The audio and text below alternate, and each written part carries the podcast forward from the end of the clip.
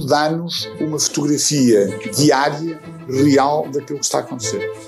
Permite-nos acompanhar a pandemia de mais perto. Viva! Está com o Expresso da Manhã. Eu sou o Paulo Baldaia.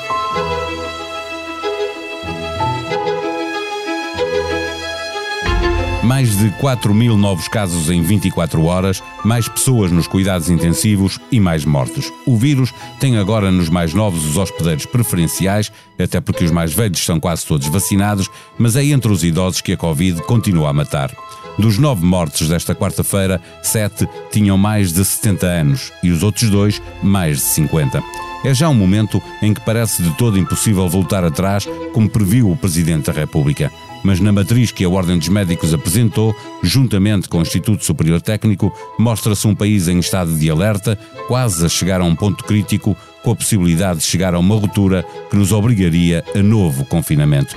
Num podcast diário que nasceu em tempo de pandemia, a jornalista do Expresso que acompanha o setor da saúde é naturalmente a visita mais frequente do Expresso da Manhã. Hoje voltamos à conversa com Vera Lúcia Arreigoso. O Expresso da Manhã tem o patrocínio do BPI. Soluções de crédito BPI. Realize agora os seus projetos. Banco BPI. Grupo CaixaBank. Viva Vera, eh, apesar do, do RT estar a descer, como aconteceu na última semana de junho e depois voltou a subir, a incidência já está bem acima dos 300, com mais de 4 mil novos casos esta quarta-feira e os internados nos cuidados intensivos e também o número de mortes uh, voltam a pedir a nossa melhor atenção. É verdade. Uh, infelizmente, confirmou-se aquilo que vinha sendo, digamos, avisado de que o vírus, a partir do momento em que teríamos faixas etárias da população mais avançadas vacinadas, iria dedicar-se àqueles que estariam mais vulneráveis à infecção e que seriam os mais jovens. E, portanto, toda a população que neste momento não está ainda protegida está sensível e suscetível à infecção, e os números mostram precisamente isso. Não há uh, aulas, estamos num período de férias, num período de maior convívio, sobretudo nestas faixas etárias Sim, mais, mais jovens. A escola ainda põe algumas regras, não é? É verdade, a escola ainda cria ali algumas balizas e algumas barreiras. Não havendo isso, uh, estes jovens estão, estão com maior mobilidade, estão mais juntos e é natural que os cuidados sejam menores. Estamos em período de praia e, portanto, o vírus, digamos assim, está a aproveitar esta brecha que, que, lhe foi dada. E depois ele não fica na praia, vai para casa. Uh, a larguíssima maioria dos novos casos, como estavas a referir, uh, são nas faixas etárias até aos 50 anos, uh, mas nestas idades não há nenhum morto a registrar nas últimas 24 horas. Daí para cima estão nove mortes na quarta-feira, sete dos quais com mais de 70 anos. Eh, estamos mais tranquilos porque a doença nos mais novos é menos grave eh, e os mais velhos estão vacinados, mas os mais velhos continuam a morrer e a acrescentar no número de internados nos cuidados intensivos. Quer dizer que ainda há aqui alguma fragilidade e os mais novos, como circulou muito, fazem também circular o vírus, não é? Sim, porque, e não podemos esquecer a vacina não é um milagre e uh, digamos que ela não é 100% eficaz. E ao não ser 100% eficaz, haverá sempre uma parte, mesmo que muito reduzida, da população com o esquema vacinal completo que pode mesmo assim infectar-se com gravidade e inclusive morrer. Contudo, e apesar de estarmos a ter a infecção numa, numa população mais jovem, com uma evolução de, da doença que tende a ser benigna, nós temos já muitos jovens eh, hospitalizados e a pressão sobre os cuidados intensivos também é elevada na medida em que, ao termos população mais jovem em enfermaria, é uma população que, à partida, tende a beneficiar mais de cuidados intensivos perante um estado de saúde que se agrava e, portanto, nós olhando agora para os números, podemos verificar que, por exemplo, eh, nas, nas, ondas anteriores, com uma população mais velha, 15% dava entrada em cuidados intensivos, porque poderia beneficiar dessa ajuda médica extra, e atualmente esta percentagem é de 30%.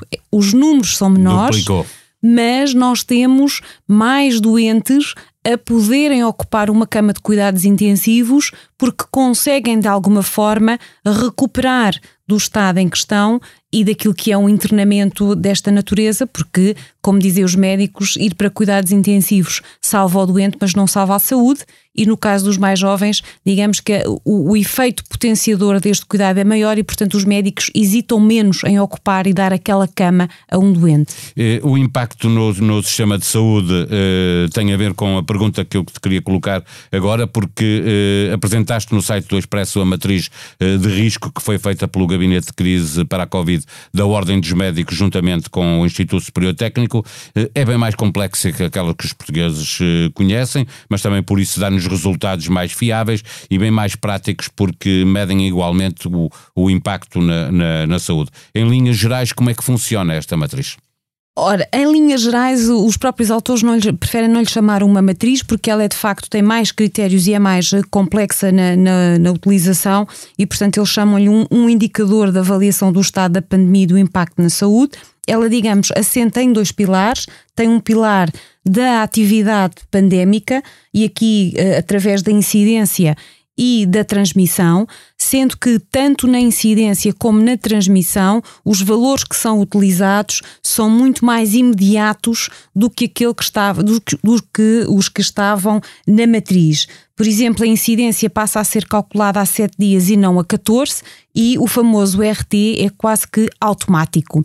O outro pilar é o da gravidade, e aqui, com um olhar muito fino e também ele muito dinâmico uh, sobre a letalidade, os internamentos em enfermaria e em cuidados intensivos. E, portanto, tudo isto é modelado, tendo depois uma linha de base que é a percentagem da população vacinada e também um olhar mais atento para uh, qual é a variante uh, das novas infecções. Portanto, fazer também esse estudo mais fino entre as pessoas que acabam por contrair a doença. Uh, estabelece, digamos aqui, níveis de risco ou patamares que vão do zero uh, acima uh, dos 100. Uh, a própria evolução de, das cores também mudou, ela começa no verde e prolonga-se até ao preto, portanto, não ficamos já só no encarnado. O nível 100 é o nível crítico, é aquele que, segundo este parâmetro, estaremos muito próximos de lá chegar. Mas estes níveis, só para explicar a quem nos ouve, eh, eh, quando dizemos 100, não é 100 novos casos, é, é 100 o índice que, que, é, formo, que é formado Exatamente, a partir destas diferentes variáveis. É? Vamos imaginar que há uma equação com todas estas variáveis que são utilizadas e essa equação dá, vou utilizar uma palavra em inglês, um score. Este, este 100 digamos, é o nível crítico, nós estamos muito próximos neste momento. 120 é o que, eles, o que os autores e os investigadores chamam a, a ruptura e o confinamento dos portugueses. Que já é necessário. Olhando para. para uh, eu vou-lhe chamar matriz porque me facilita a comunicação. Uh, para o que ela nos diz, ela coloca o país agora em estado de alerta, como estavas a dizer, já muito perto de chegar a um ponto crítico, a necessitar dos habituais cuidados, que esses nunca falham, a higienização das mãos, o distanciamento, o uso da máscara, mas também neste caso de um reforço substancial dos rastreios eh, que tem estado sempre a falhar ou falham demasiadas vezes. Os rastreios, e aqui entendendo por, por testes, também para ser mais fácil de, de, de podermos dizer do que é que estamos a falar, falham porque, digamos, a oferta não chega para a procura. Nós, nos últimos dias, nos últimos dias temos assistido a maiores dificuldades, a maiores listas de espera. É cada vez mais difícil conseguir fazer uh, um teste a tempo à exceção talvez do PCR, que por ser, digamos, a, prova dos nove eh, é deixado para o fim. E tem uma validade superior, não Tem uma validade superior, mas aquilo que é para o dia a dia eh, e que será o, o teste, teste rápido de antigênio de uso profissional, porque tem um resultado mais próximo daquilo que é a realidade e, portanto, este precisa de um profissional de saúde e ocorre-nos logo ir à farmácia é de facto muito difícil. E é um critério aqui de precaução que tem sido difícil de cumprir e todas as outras variáveis que o governo foi introduzindo, nomeadamente a comparticipação de quatro testes mensais e agora o autoteste sob vigilância de alguém que valide que nós fizemos e que o resultado é de facto negativo, veio tornar ainda tudo muito mais complicado. E, e deixar aqui eh, um aviso que é as pessoas que estão vacinadas, se eh, estiveram com alguém que testou positivo e se estiveram no sentido de sem máscara, tipo, por exemplo, se estiveram à mesma mesa num, num restaurante, essas pessoas devem fazer teste? Essas pessoas devem fazer teste se quisermos, porque estamos com números elevados e, e é uma medida de, de precaução mas uh, em termos científicos, aquilo que, que nos vai sendo transmitido é que de facto alguém que não é ou que é uh, imunocompetente, portanto que não tem nenhuma doença de base que seja conhecida ou que seja de, de risco, tendo um, um, esquema vacinal completo, à partida estará protegido. Temos sempre que ter em conta que como a vacina não é 100% eficaz, há um risco e é atendendo a essa possibilidade de risco que fazer o teste Eu digo quando é os contactos prudente. são mais uh, arriscados, no sentido das pessoas estarem à mesma mesa.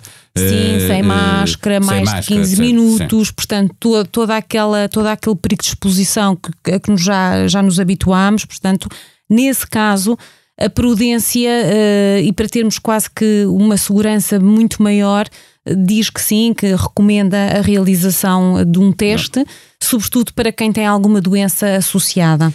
Finalmente, com os números que temos agora, segundo uh, este trabalho do, de, da Ordem dos Médicos, uh, e já existe um impacto no sistema de saúde na Covid, estamos em vias de ver a ter um impacto acentuado nessas atividades. é preciso reforçar com urgência o Serviço Nacional de Saúde para o verão, como já propôs e como já pediu o Presidente da República.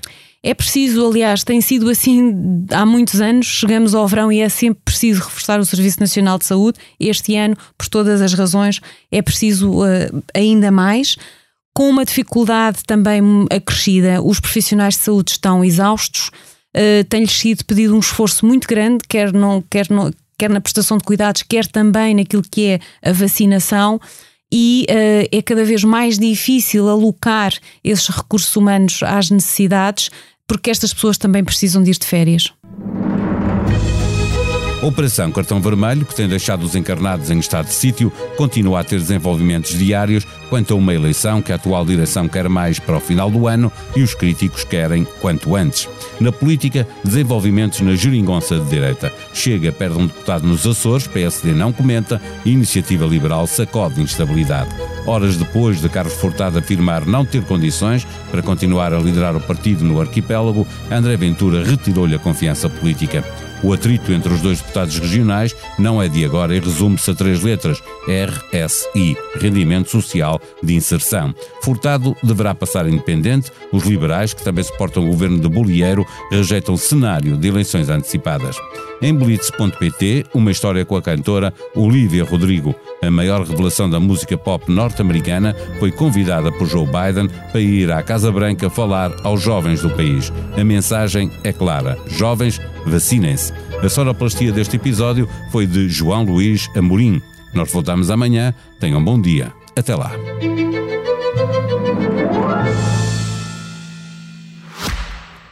O Expresso da Manhã tem o patrocínio do BPI. Soluções de crédito BPI.